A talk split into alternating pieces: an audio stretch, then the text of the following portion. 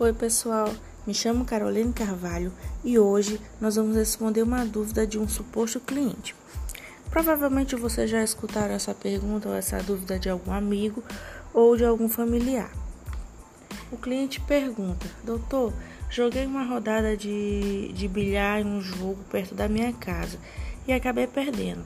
Agora o dono do, jo do jogo está me cobrando uma certa quantia, só que eu não tenho como pagar. O que eu devo fazer?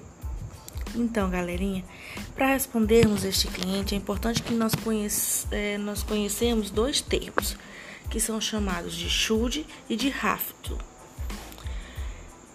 O SHUD é a dívida em si, é o débito. Já o RAFTO é a responsabilização pela SHUD, ou seja, a responsabilização pelo débito, pela dívida.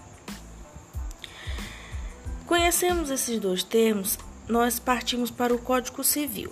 Vamos lá para o artigo 814. Ele diz assim: as dívidas de jogo ou de aposta não obrigam a pagamento, mas não se pode recobrar a quantia que voluntariamente se pagou salvo se for ganho por dolo ou se o perdente é menor ou interdito.